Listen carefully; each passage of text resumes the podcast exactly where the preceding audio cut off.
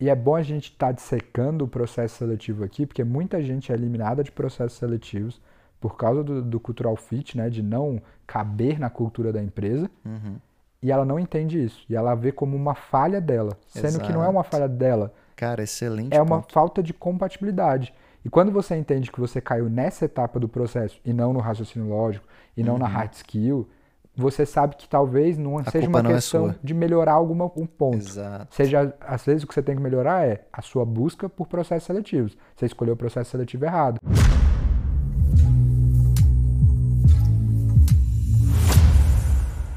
Olá, aqui é Rodrigo Rocha, o seu host aqui no The Couch Show o podcast e quadro do meu canal do YouTube que eu faço diretamente do meu sofá. Tudo para transformar a sua relação com sua carreira e te aproximar do emprego ou estágio dos seus sonhos. Esse projeto é um braço da Bridge, startup que tem como missão democratizar informações de carreira.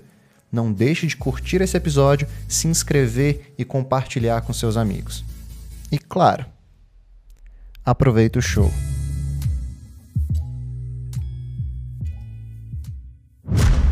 Fala, João. Estamos aqui no terceiro episódio do The Couch Show. Um episódio que eu acho que vai esclarecer muita gente acerca de algo que eles conhecem muito pouco, que é processos seletivos. E o que, que são processos seletivos na prática, né? E eu já quero falar logo aqui qual é a minha pretensão com esse episódio. Minha pretensão é bem clara, assim, é fazer um overview, fazer uma visão geral acerca de cada etapa de um processo seletivo para que as pessoas comecem a entender o que é avaliado dentro de um candidato ao longo desse processo e dentro desse o que é avaliado, o que é avaliado em cada fase, em cada parte desse processo.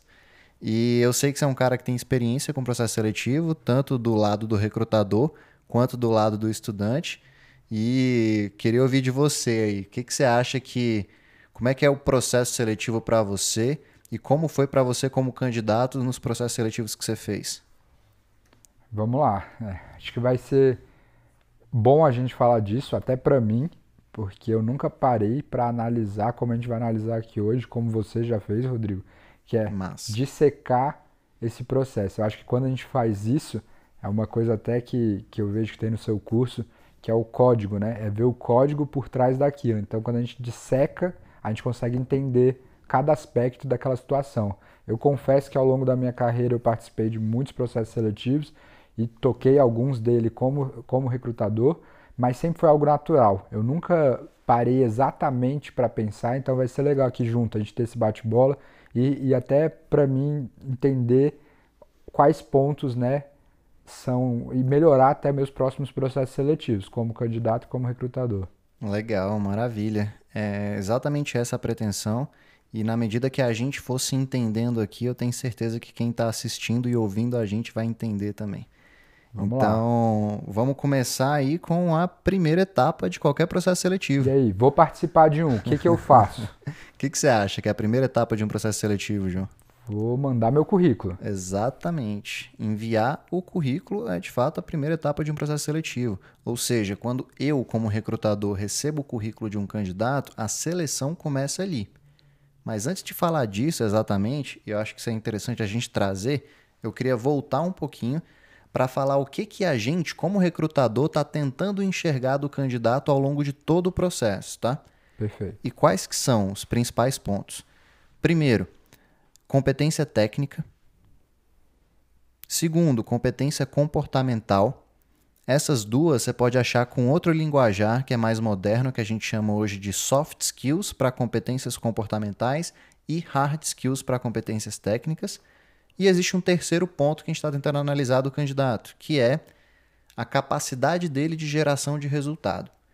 Se ficou um pouquinho abstrato ainda na tua cabeça ou na cabeça de quem está ouvindo, sem problema, a gente vai trabalhando nesses termos ao longo do episódio.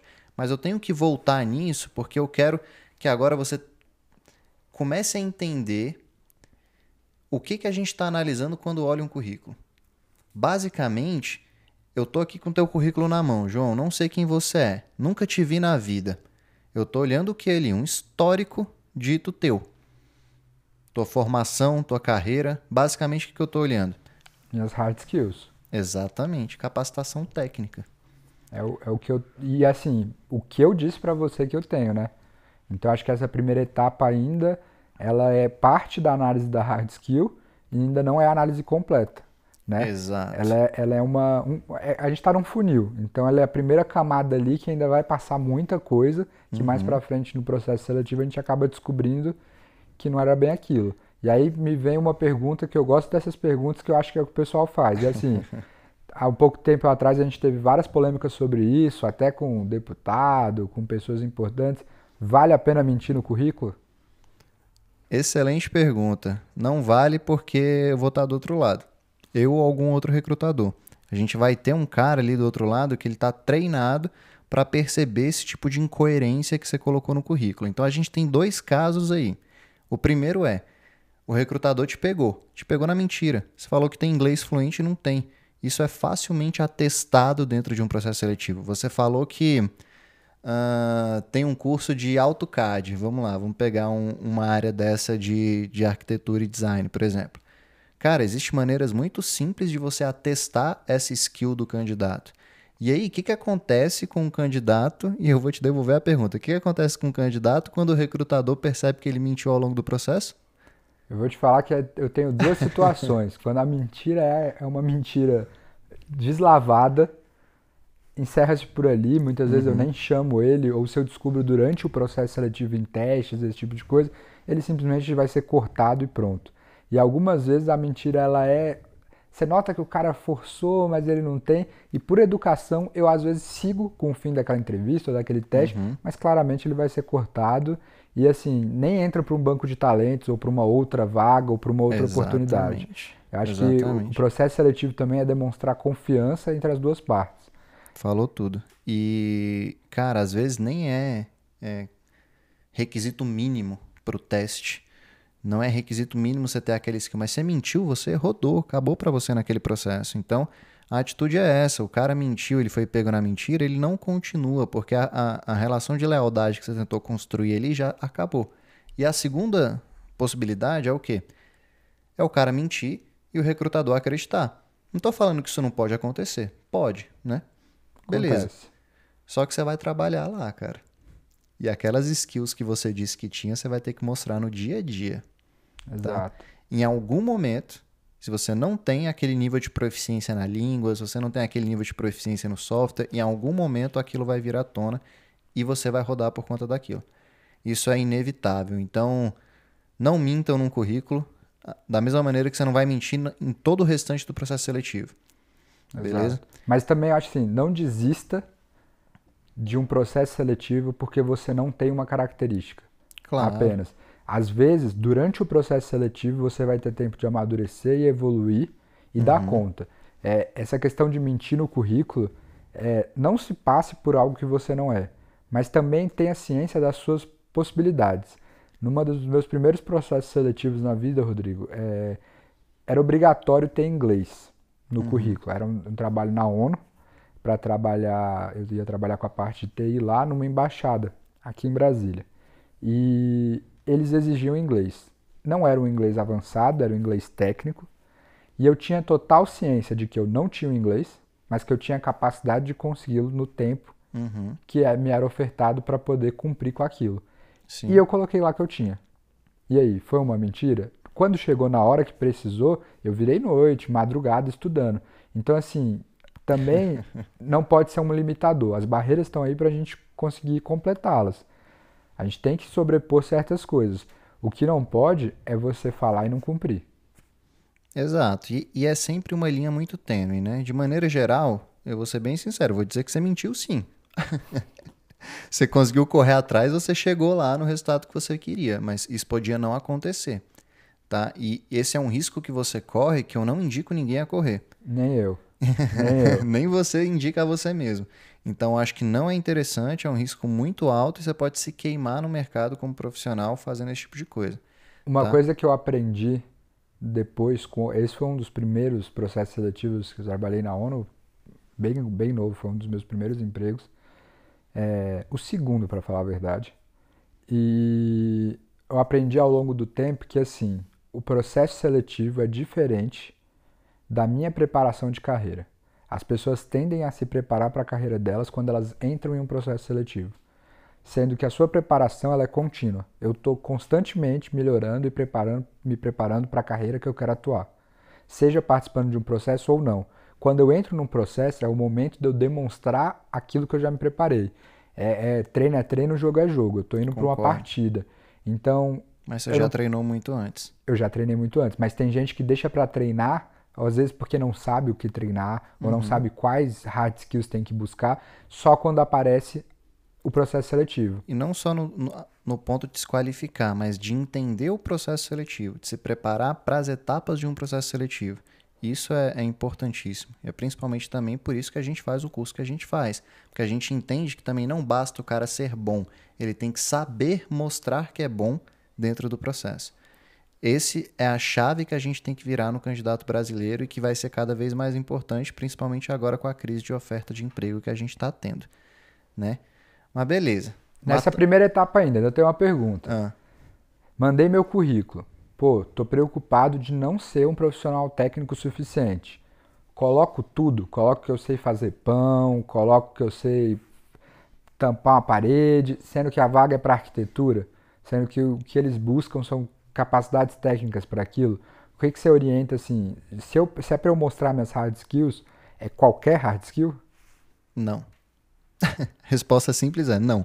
Resposta completa é a seguinte: a gente tem que tentar mostrar o que, que agrega tecnicamente na vaga que você está pleiteando. Então, o teu currículo ele é completamente atrelado e adaptado à descrição da vaga que você está pleiteando. Então é um outro ponto que é importante. Não existe um candidato com um currículo só. Cara, se tu tem um currículo só e envia para toda vaga, é por isso que você está desempregado. Você está buscando uma vaga específica que talvez nunca apareça. Você está buscando uma vaga, toda vaga é específica. Você está buscando uma vaga específica com currículo genérico. É isso. Uma vaga, um currículo genérico nunca vai encontrar uma vaga específica. É isso, é isso. Eu recomendo muito para as pessoas que eu conheço que elas tenham mais de um currículo, ou que elas façam um currículo para cada processo. E o que eu noto é que a gente dissecando isso aqui é exatamente o entendimento que as pessoas não têm de que a etapa do currículo ela é focada para entender essas hard skills e para ver se você se enquadra nesses requisitos. Uhum. E eu uhum. noto que quando as pessoas enchem muito o currículo com outras coisas, são elas tentando mostrar às vezes uma soft skill que eu sou interessado, ou que uhum. eu tenho um uhum. comportamento X, e essa talvez não seja a hora. E elas acabam sendo limadas daquele primeiro filtro porque elas não conseguiram passar na peneira, porque elas preencheram tanto com coisas que não eram necessárias uhum. ou que seriam avaliadas mais para frente. Pô, é super legal você saber fazer uma coisa diferente ou ter uma habilidade e talvez isso venha à tona em outro momento do processo seletivo. Basicamente, ali. exato, concordo de A mais B. Basicamente, o que você está tentando buscar com o currículo é dizer para o teu recrutador que você cumpre os pré-requisitos mínimos da vaga. Esse é o primeiro ponto. É a, é, é, é a, primeira etapa, o primeiro passo que você tem que dar no teu processo de, de recrutamento. É você mostrar para ele que, pô, você não me conhece ainda, mas deixa, deixa eu me apresentar para você. Os requisitos mínimos eu tenho. É isso que você mostra com o teu currículo. E aí você consegue se vender numa segunda etapa. E, e olha que legal, né? A gente tem muito esse debate aqui, a gente já conversou fora do podcast sobre isso, de hard skill contra soft skill, dá um programa inteiro sobre isso. E é muito legal você entender assim, a minha hard skill, muitas das vezes, é o meu cartão de visita, apenas. Uhum. É o começo da conversa e não o fim.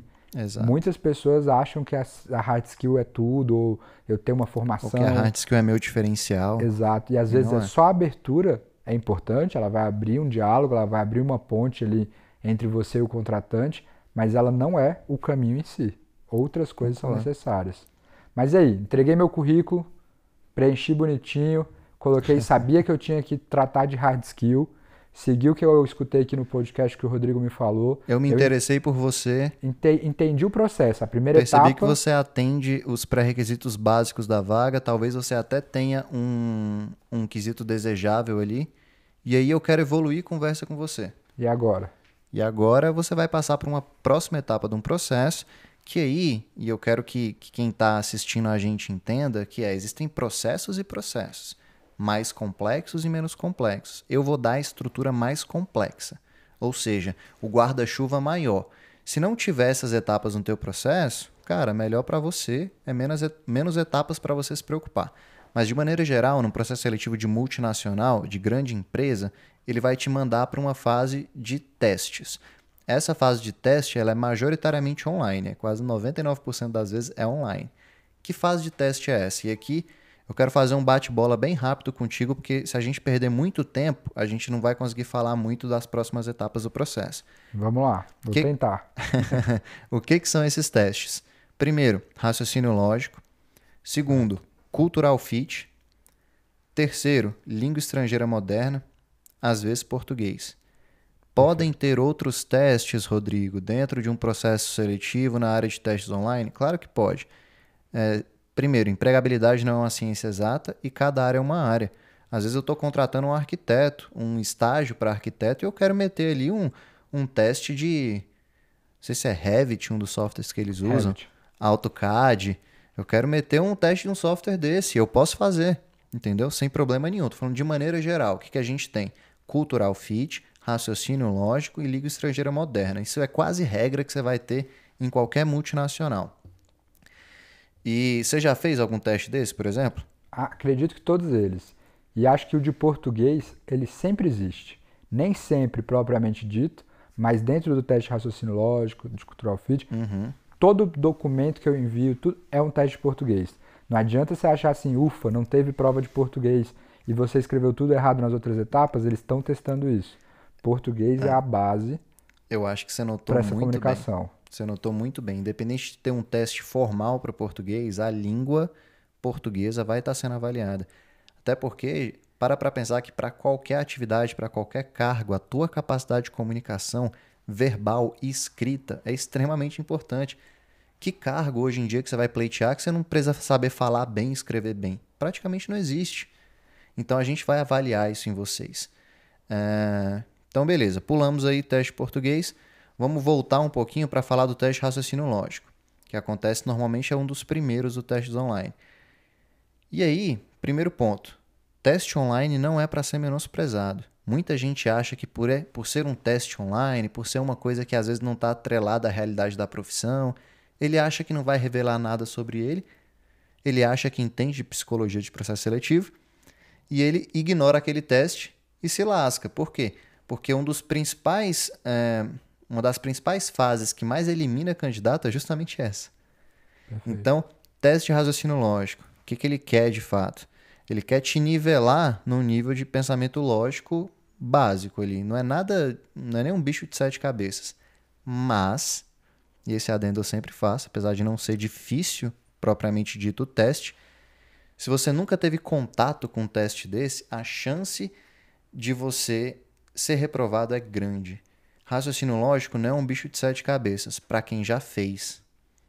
Então, a melhor maneira de estudar para esse teste é fazendo outros testes, porque a lógica das questões são normalmente muito parecidas. Sim. O que muda é o caso específico, o número específico, uh, o detalhe do problema, mas a maneira de resolução normalmente é muito similar.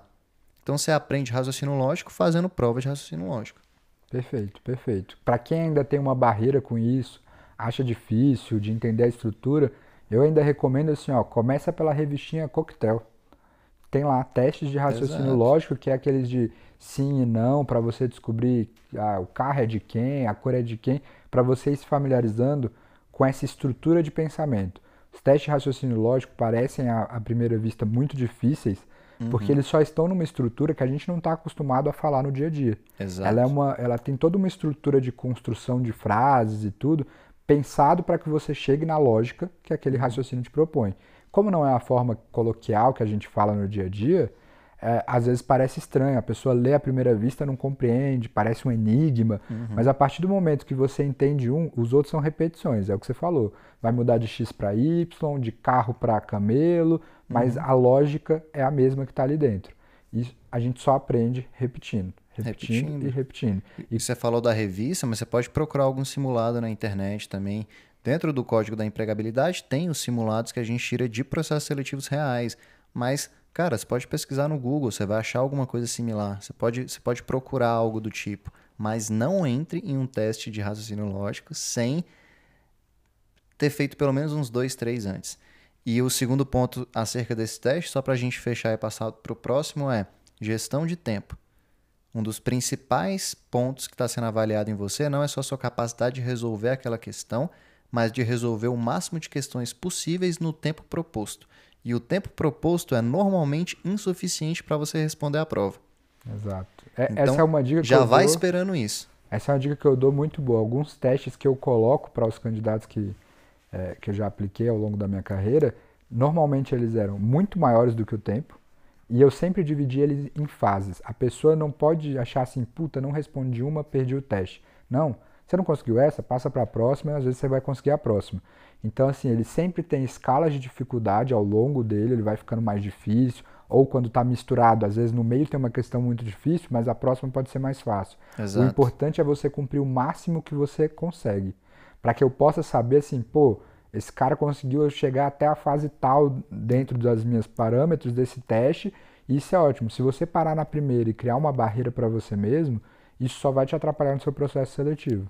Concordo 100%. Gestão de tempo é a segunda dica, ela é extremamente importante. Inclusive, gestão de tempo vai valer também para os próximos testes que a gente vai falar daqui para frente. E o que, que é o Cultural Fit? Boa. Cultural Fit é um dos testes menos entendidos das pessoas dentro de um processo seletivo. Ele é o que parece mais bobo e ele, eu posso te dizer, que é o que mais elimina. Por quê? Primeiro eu te falei que a, os testes online são, a fase que mais elimina. E dentro desses testes online, o Cultural Fit é o que mais elimina. O que, que eu estou tentando avaliar ali na prática? Existe uma coisa em toda, toda empresa, chama cultura organizacional. Cultura organizacional é o conjunto de valores que aquela organização, aquele grupo de pessoas, aquele, aquela equipe escolheu para nortear suas ações. Então tem um, um conjunto de valores que norteia a atuação daquela empresa. Isso vira cultura. Só que cultura dentro de uma organização a gente dá esse nome, cultura organizacional.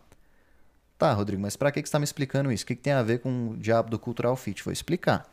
Seguinte, por outro lado, existe você, um candidato, que pode ter a personalidade X, Y, Z ou Z menos Y. Não faço a mínima ideia de quem você é. Só que eu tenho que entender qual vai ser a compatibilidade entre você e a realidade cultural da minha equipe. Porque eu não quero trazer um cara que tem um valor oposto aos valores que eu compartilho como organização. Ou seja, se dentro da minha organização eu valorizo ambição, eu não quero trazer um cara que valorize acomodação. Estou dando um exemplo chulo, perfeito, tá? Perfeito. Mas é para a gente entender. E o que, que esse teste mede? Compatibilidade. De maneira bem básica, ele vai dizer para o recrutador qual que é o coeficiente de compatibilidade entre o candidato, a personalidade do candidato e a cultura organizacional da empresa. E isso, para a gente, é super importante.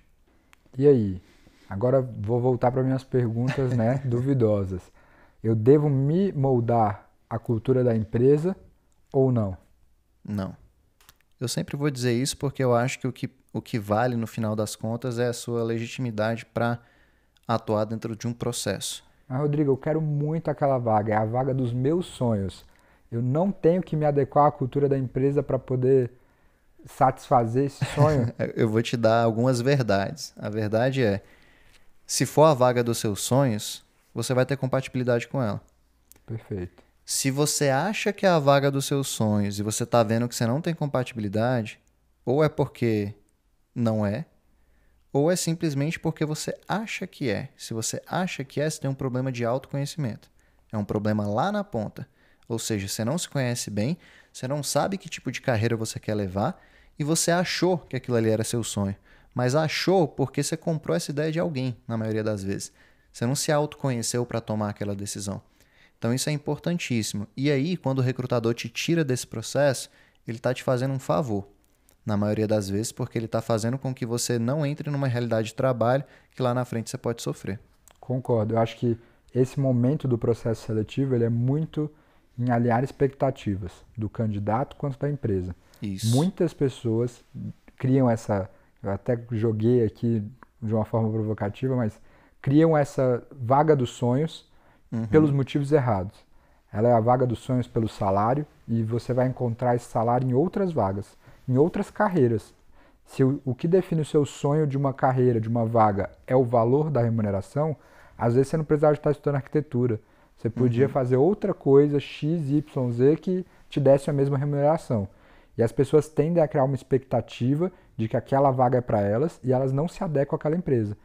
E quando o processo seletivo é bem feito e quando a empresa tem essa preocupação com o candidato, uhum. ela é uma preocupação com o candidato também, não só da empresa. Claro. Porque ela não quer que você chegue lá na frente já contratado e não tenha essa compatibilidade, porque você vai sair. E rotatividade custa caro, a gente já falou isso. Exato. Rotatividade é uma das coisas mais caras para uma organização. Então, quanto mais ela pode evitar, ela vai tentar evitar. E é bom a gente estar tá dissecando o processo seletivo aqui, porque muita gente é eliminada de processos seletivos por causa do, do cultural fit, né, de não caber na cultura da empresa. Uhum.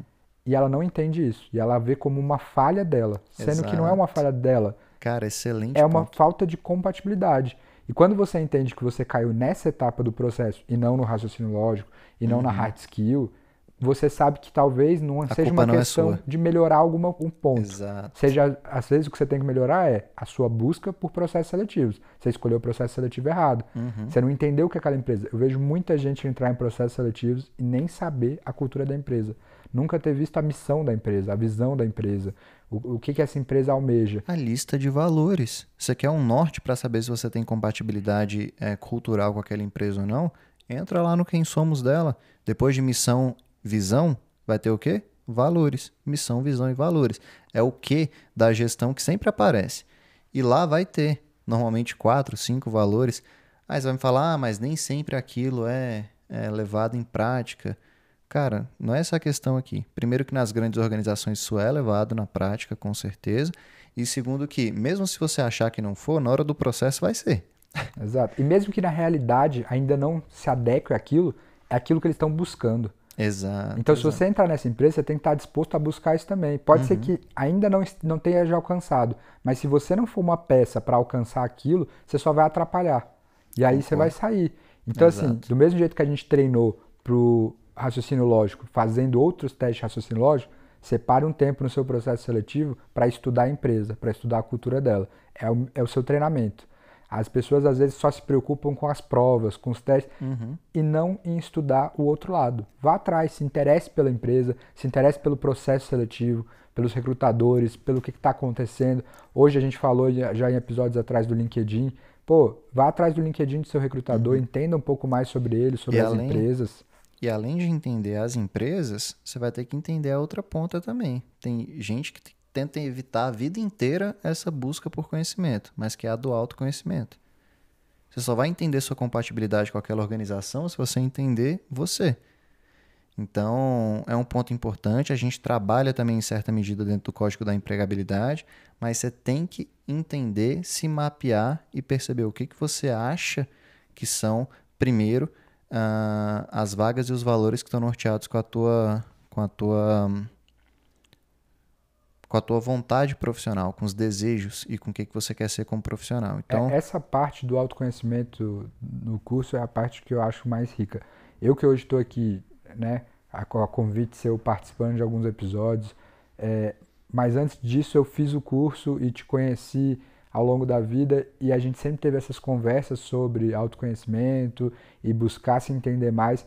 Eu acho que isso é uma, uma, é de uma riqueza tão grande que não daria nenhum programa, daria um três, quatro, cinco. Exato. E talvez a gente, mesmo que a gente fale, a pessoa ainda tenha que buscar, porque no fim é tudo dentro dela. Uhum. Mas assim, se escute mais e escute o que os outros têm a dizer sobre esse campo. Vá atrás, seja é, em cursos. Autoconhecimento é, é super exato. relevante. A gente tende a criticar como se fosse algo errado, mas ele é super relevante. E a gente muda ao longo da vida, então ele é um processo constante. Se tem uma melhoria contínua que a gente tem que fazer, é esse autoconhecimento.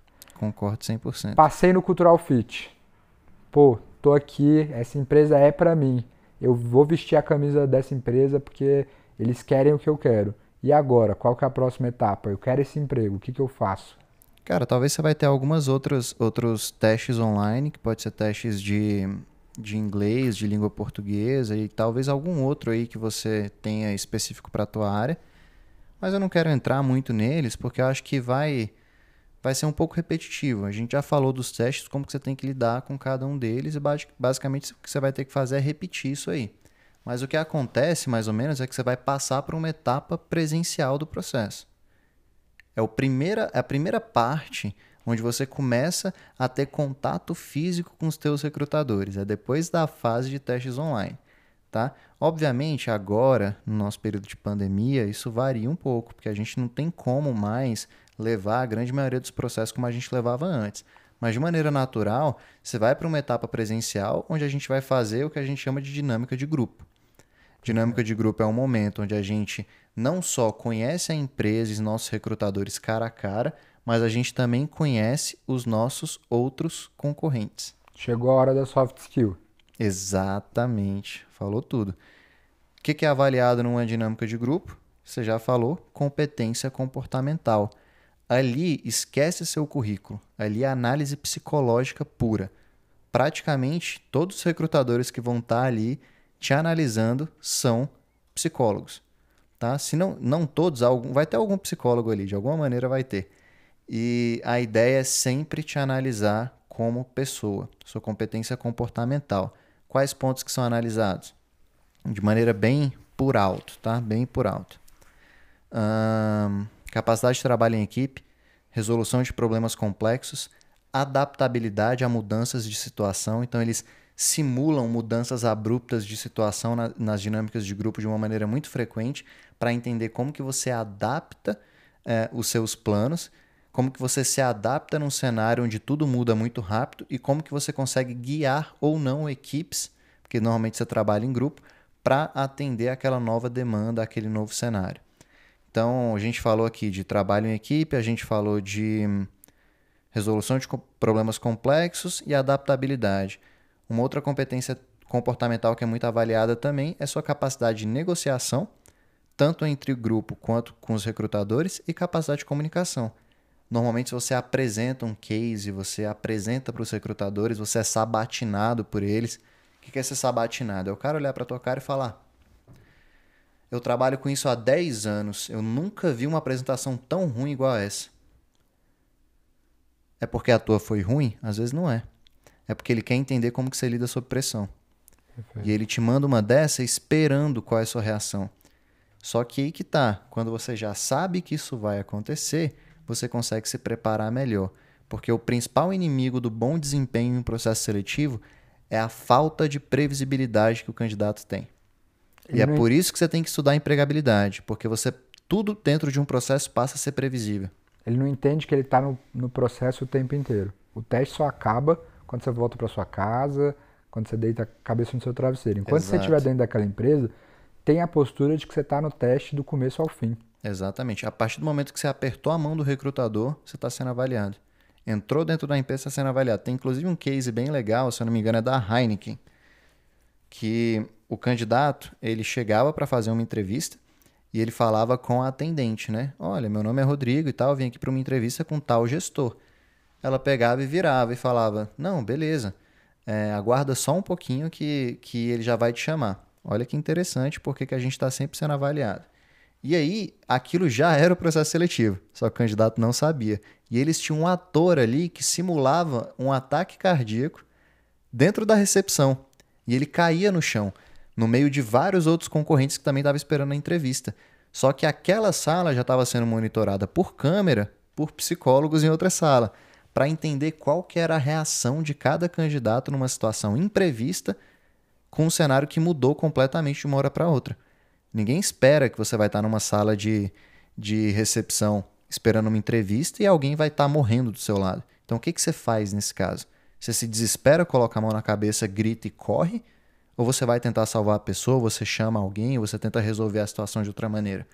Então, tô falando isso por quê? Porque você está sempre sendo analisado. Você está sendo analisado quando você chega, quando você conversa com o gestor, quando você aperta a mão dele. Você está sendo analisado quando você conversa com a equipe para resolver um problema, não só quando você está apresentando a resolução do problema. Na verdade, a, o momento de construção da, da resolução da dinâmica de grupo, às vezes é muito mais importante para mim, recrutador, do que a própria apresentação do candidato. Compensa alguns aspectos, né? Exatamente. E, de maneira geral, dinâmica de grupo é bem por aí. é, tente evitar ao máximo a, a imprevisibilidade do processo e entenda que você está sempre sendo avaliado. Sempre. Agora eu queria, dentro de soft skill, fazer uma pergunta que é até recorrente. Eu vejo muitas pessoas. É, Criou-se um mito do natural. E qual é a sua opinião quanto a isso? Às vezes eu vou chegar num, num o teste. O que é o mito do natural? O mito do natural é: cheguei num teste de dinâmica e aí, pô, mas eu não falo bem, eu não me dou bem em grupo. Isso aí tem que nascer com isso. É, é isso que hoje que tem esse mito. Se eu não nasci tá. naturalmente com esse talento, eu, acabou para mim. E, uhum. e aí, eu desenvolvo soft skills também? Sua pergunta é mais profunda que essa, que isso. Eu vou eu vou responder ela em todos os níveis. Primeiro, é o seguinte, a gente tende a achar que o candidato perfeito é sempre o extrovertido, o bem comunicativo, o brincalhão e o bom negociador. Nem sempre. Esse é o primeiro ponto. Às vezes, o RH quer também um cara que seja mais introvertido, um cara que tenha um pensamento mais linear, um cara que às vezes não tem muito tato com as pessoas, mas que sempre fala a verdade. Doa quem doer. Às vezes ele quer esse cara também na equipe, que é completamente o que a gente imagina que é o perfil comportamental de um candidato perfeito. Até o cara mais tímido tem seu valor, porque ele pensa enxerga a organização numa perspectiva que o cara super comunicativo não vai ter. Talvez ele vai ter uma sensibilidade que o outro cara não vai ter. E existe uma outra coisa dentro da gestão de times eficientes que diz que quanto mais misto for esse time, melhor ele tende a performar. Ou seja, é o primeiro ponto da tua pergunta que eu queria responder. Existe, existem espaços para todos os tipos comportamentais. Não é só esse cara comunicativozão que vai ganhar a vaga. Tá? Esse é o primeiro ponto. O segundo que você falou é o seguinte: se não for meu natural, acabou para mim? Não, já respondi isso que não, porque existem demandas por diversos tipos de pessoas e de comportamentos. E também a gente tem que entender que ao longo do processo, se você tentar mentir, se você tentar fazer o jogo dentro de uma dinâmica de grupo, de um comportamento que você não tem, vai ser artificial. Eu falo isso por experiência própria. E o que a gente menos gosta é ver a artificialidade na condução das coisas. E o cara que é natural, por exemplo, o cara que é líder porque é líder e pronto, é extremamente natural para ele. A gente em nenhum momento duvida da naturalidade daquela competência. Não duvida. Já o cara que tenta forçar, nem o grupo, até o grupo rejeita ele. Fica mais nítido, é pior para ele. Era melhor no processo que ele não tentasse forçar. Porque a, até o grupo rejeita ele. Isso é, isso é é uma excelente pergunta, na verdade. E, e pontuando alguma das coisas que você falou, assim, é, hoje no mundo que eu atuo da tecnologia, é uma preocupação constante essa falsa ideia do extrovertido e do introvertido. Uhum. É, Notou-se ao passar do tempo com essas equipes, que a gente busca equipes mistas, que a gente sofria de um grande problema que era o extrovertido ele fala mais alto. E nem sempre o falar mais alto quer dizer que você está falando certo. Então, Exato. quando você tinha pessoas muito extrovertidas no seu grupo, acontecia que normalmente as ideias deles eram mais aceitas pelos outros, porque eles naturalmente eram melhores negociadores ou vendiam melhor aquela ideia, e às vezes eles estavam levando o time para um lado errado. Então hoje você tem metodologias ágeis que propõem Zen Vote, que são votações é, em silêncio, onde você marca com bolinhas, para que uhum. você possa dar voz a todo mundo. Então, assim, grandes empresas de tecnologia como Google, Uber, pessoas lá dentro que eu tenho contato já me passaram que hoje o introvertido tem muito mais espaço. Se antigamente essas pessoas eram, de certa forma, deixadas de lado, hoje tem espaço para todo mundo e é enriquecedor que essas pessoas tenham... Ter eles na equipe. Tenham eles, eles na equipe muito e tenham voz, né? Às vezes é, é a pessoa que gasta mais tempo analisando e ouvindo a ideia dos outros do que às vezes o extrovertido que só se ouve e não ouve uhum. os outros. Então, assim, não tenha vergonha das suas skills.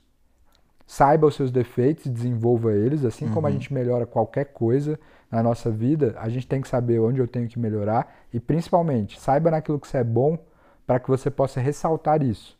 Até o extrovertidozão, tá? Que acha que é o perfil de candidato perfeito. Eu já vi muitos casos ao longo da minha, da minha carreira de profissionais que são super bem comunicativos, são super líderes, são super é, não são nada tímidos, mas que não sabem ouvir, por exemplo. Você coloca alguém para gerar uma demanda na frente dele, não consegue ouvir a pessoa. Ele é. tem uma escuta ativa extremamente falha. Então, estou dando esse exemplo para a gente entender que todo mundo tem pontos para melhorar. Todo mundo, e todo busque, profissional. E busque. É, hoje eu estou aqui. E busque. E essa humildade é analisada também no processo seletivo. Exato. Hoje eu estou aqui fazendo um podcast, parece uma coisa super legal e super tranquila, mas durante muitos anos da minha vida eu fiz fonoaudiologia hum. para conseguir articular bem as palavras, porque era uma dificuldade que eu tinha.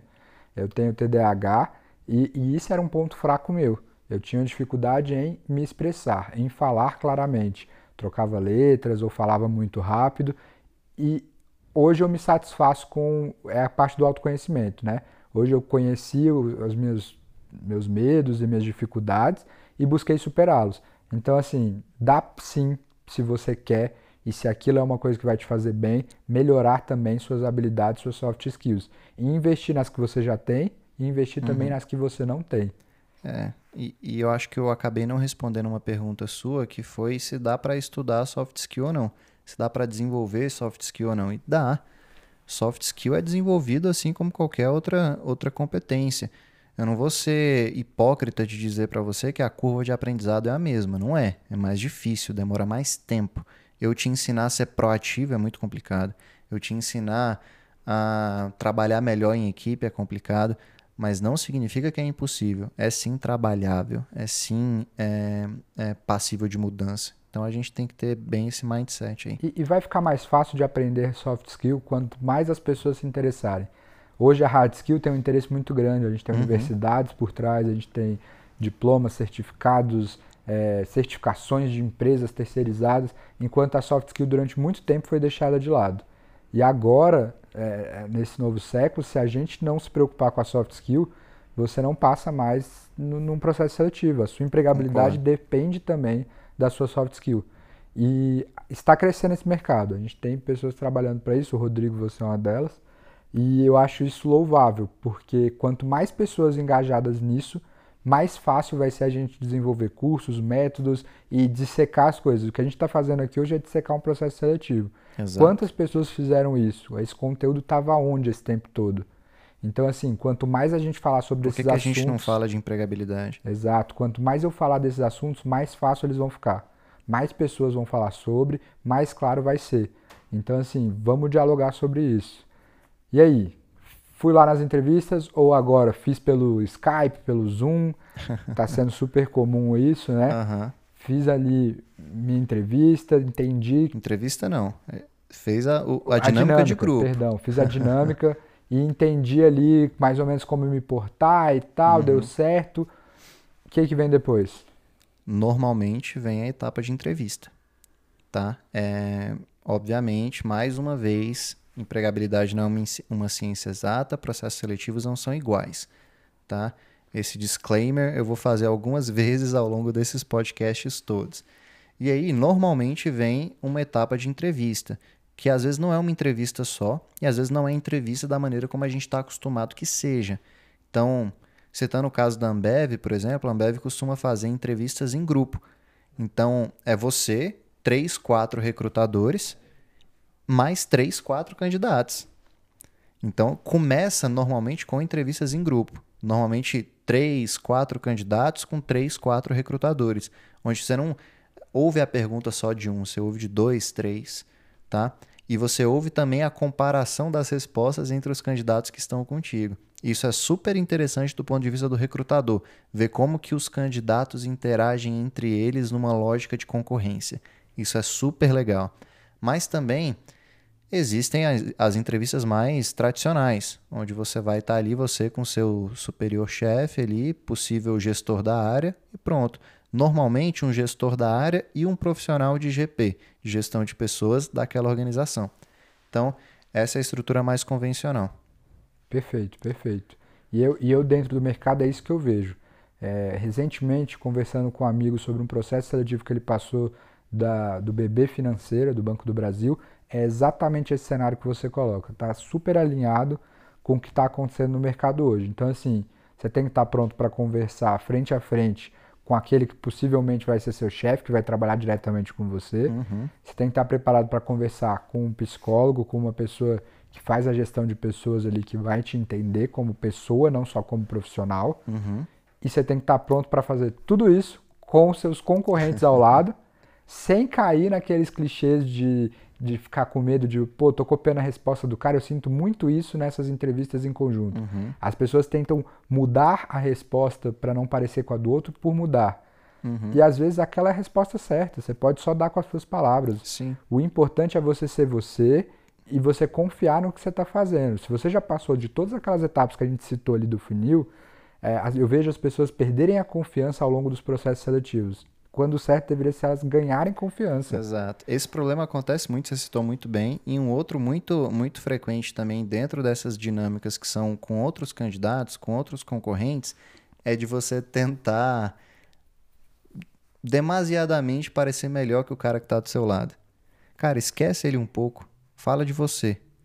E se você for melhor ou não, vai ser uma consequência do que, que você falou pensando sobre você. Você não tentou derrubar o cara. Você não tentou criticá-lo. E parece um pouco absurdo, mas acontece muito. Muito. Ele não foi colocado ali para que você mostre que você é melhor que ele ou que você derrube ele. Ele foi colocado ali como peça de pressão. Exato. Ele está ali só para pressionar você, para você saber, pô, o meu concorrente está me ouvindo a minha resposta, e principalmente quando você não é o último a responder e sim o primeiro, uhum. pô, a galera vai escutar o que eu falei e vai se preparar. Vai ter vantagem nisso. Vai né? ter... Não tem vantagem nisso, tem. gente. Não tem. Eles só estão ali para te pressionar. Respira fundo, confia Exato. que você chegou até ali e segue É. o que você está fazendo. Isso, entrevista não tem mistério. Mais uma vez, estude muito a empresa, saiba muito bem quem você é, muito bem quem você é.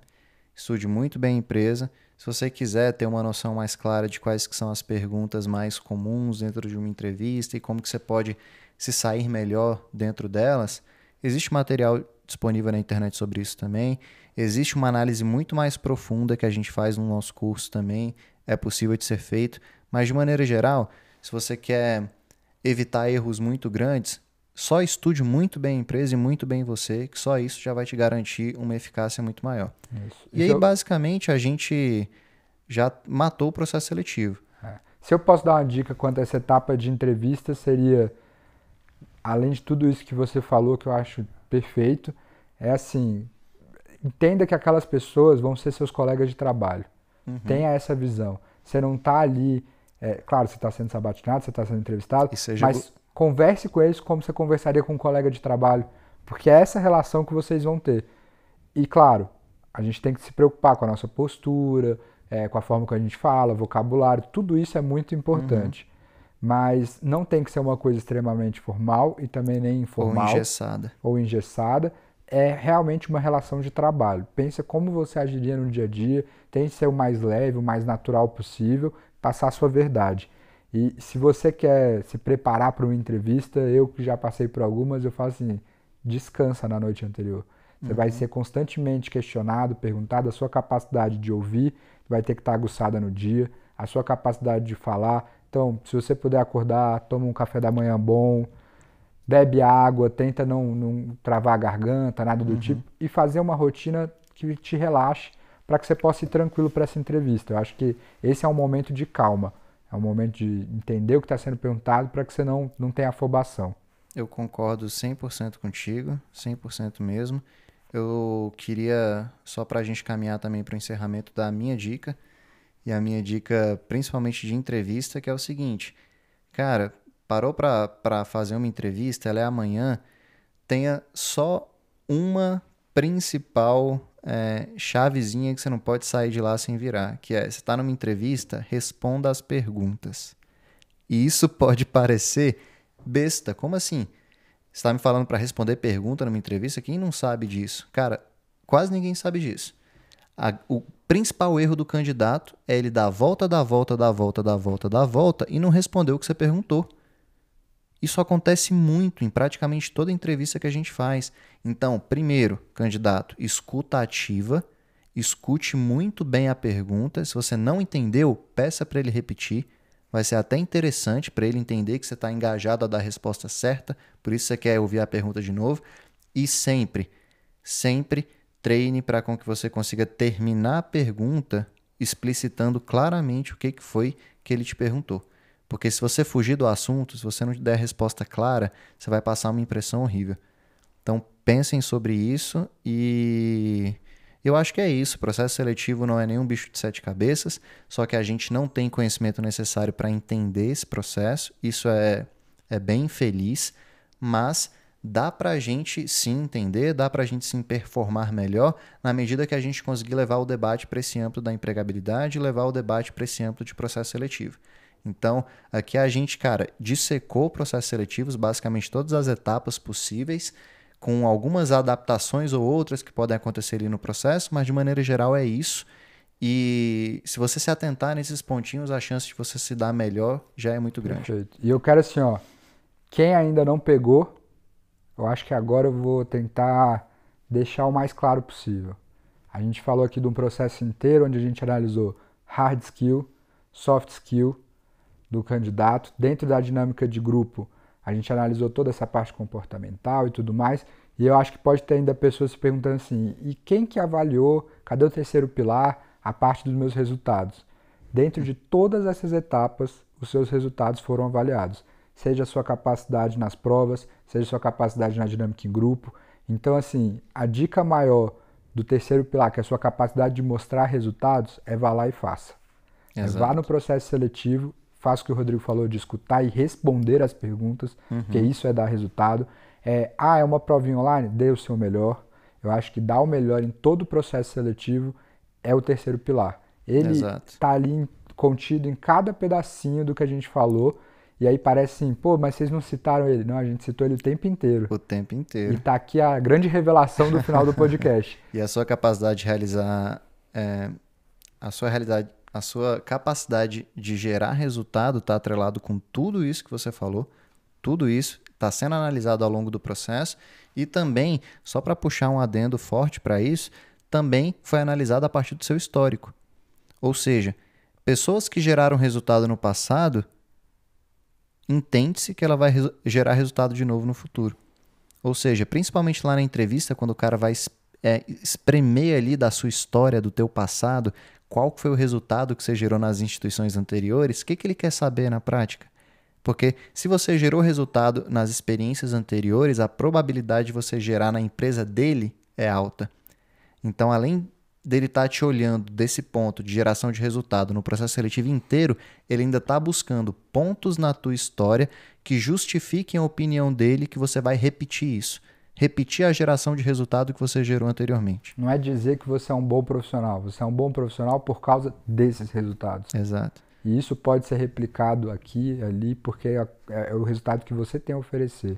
É, e existem maneiras de fazer isso mais claro na mente do recrutador. E a gente deu várias dicas ao longo para cada etapazinha, mas eu queria assim, para a gente chegar nesse encerramento que, você, que a gente está chegando aqui no, do podcast, é uma dica que você, Rodrigo, daria para um processo seletivo por inteiro. Uma dica talvez mais genérica, seja um livro, qualquer coisa assim. Quero ser melhor nos meus processos seletivos. E aí? Não tem como responder essa pergunta sem fazer merchan, né? Meu curso, pô. É, eu, eu concordo, Não, mas, eu, mas eu, eu, tô, eu tô, tô brincando. Eu acho que é o seguinte. Cara, vamos lá. O principal ponto que eu acho que um candidato deve desenvolver para performar bem ao longo de processo seletivo é a capacidade de pensar como recrutador, que pouca gente tem. A partir do momento que eu consigo olhar em cada momento que eles me pedem para fazer alguma coisa e eu ter clareza do que, que eles esperam de mim naquele momento, eu vou conseguir performar melhor. Se eu não conseguir, se eu não tiver a habilidade de me colocar na pele de um recrutador, eu nunca vou ter a capacidade de me performar bem. Porque se eu não me coloco na pele dele, no lugar dele, eu não sei o que ele espera de mim. Se eu não sei o que ele espera de mim, eu não consigo mostrar para ele quem eu sou e como bate com o que ele espera de mim. Perfeito. Se você deu a dica de como né, usar para passar, eu quero dar uma dica quando você falha no processo seletivo, que é uma coisa que acontece muito, a gente espera que não.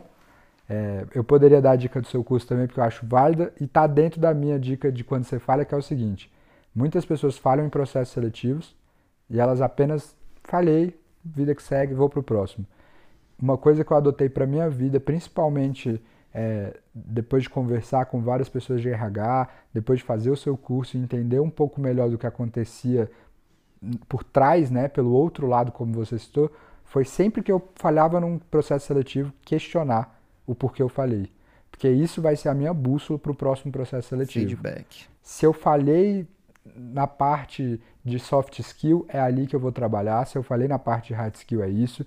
Então, assim, questione o porquê você. Não aceite só, você não passou. Maravilha. Retorna esse e-mail, pergunta, poxa, eu gostaria de saber por que motivo. O máximo você pode que me você vai... detalhar esse feedback? Isso. O máximo que vai acontecer é alguém não te responder. Mas Uhum. eu garanto que as boas empresas e os bons setores de RH vão te responder sim. Porque a empresa está preocupada com o processo seletivo como um todo, não só com um contratado. Mas Exato. ela está preocupada com todo mundo que passou que tenha uma experiência satisfatória. Concordo. Concordo 100%.